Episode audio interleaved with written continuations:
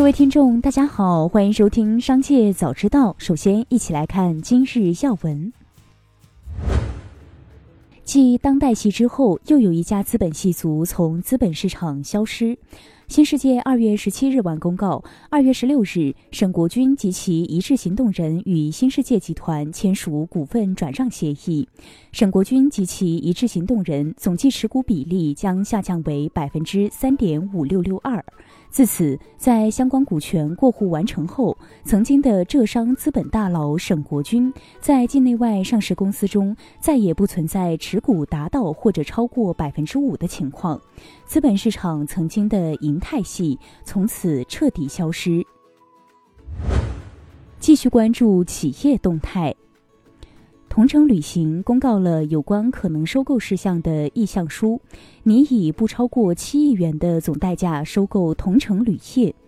去年十二月底，同程旅行曾宣布将收购同程国旅，并积极推进旗下旅游度假业务的深度整合。此次拟收购同程旅业，是同程旅行布局休闲旅游度假市场的延续。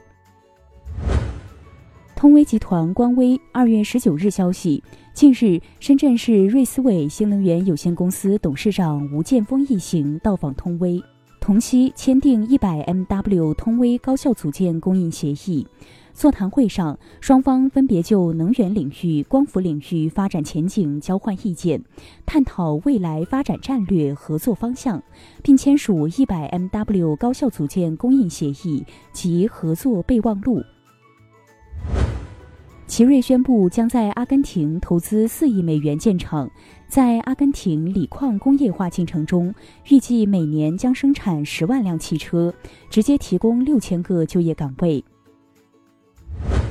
顺丰控股公告，一月速运物流业务供应链及国际业务合计收入为二百一十点八五亿元。春节假期是快递需求的淡季。此外，供应链及国际业务收入受到国际空海运需求及价格同比下行的影响，包括二零二二年同期，国际空运海运价格处于历史较高区间，目前运价回落至疫情前的水平。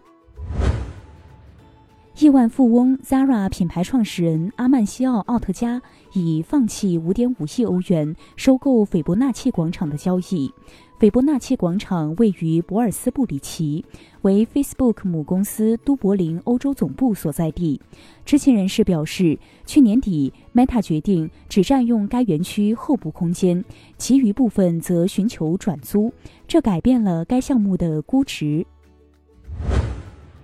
美国食品药品监督管理局在一份通知中称，百事公司召回了超过2.5万箱星巴克咖啡饮料。此前，在一些饮料瓶中发现了玻璃。FDA 表示，此次自愿召回始于1月28日，涉及超过30万瓶星巴克新冰乐香草冰爽咖啡饮料。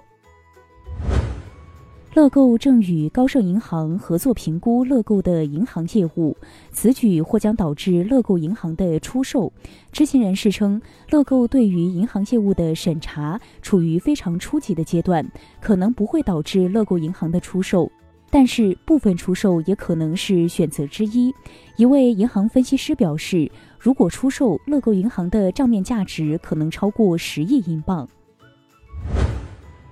推特将进一步裁减广告销售员工，这是这家社交媒体公司最新一轮的裁员计划。裁员的范围无法确定。此前报道，截至上月底，推特拥有约八百名销售和营销员工，员工总数约为两千人。接下来将目光转移到产业纵深领域。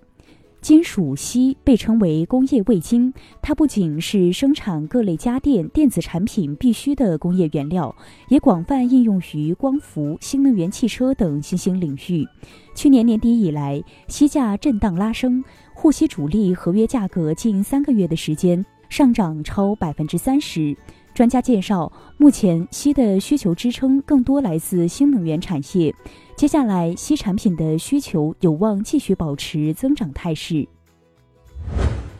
最后，一起关注国际事业。韩国经济新闻消息，韩国出版商 Snowfox Books 计划发行一本完全由 ChatGPT 撰写的图书，并由人工智能机器负责翻译成韩文、校对和插图工作，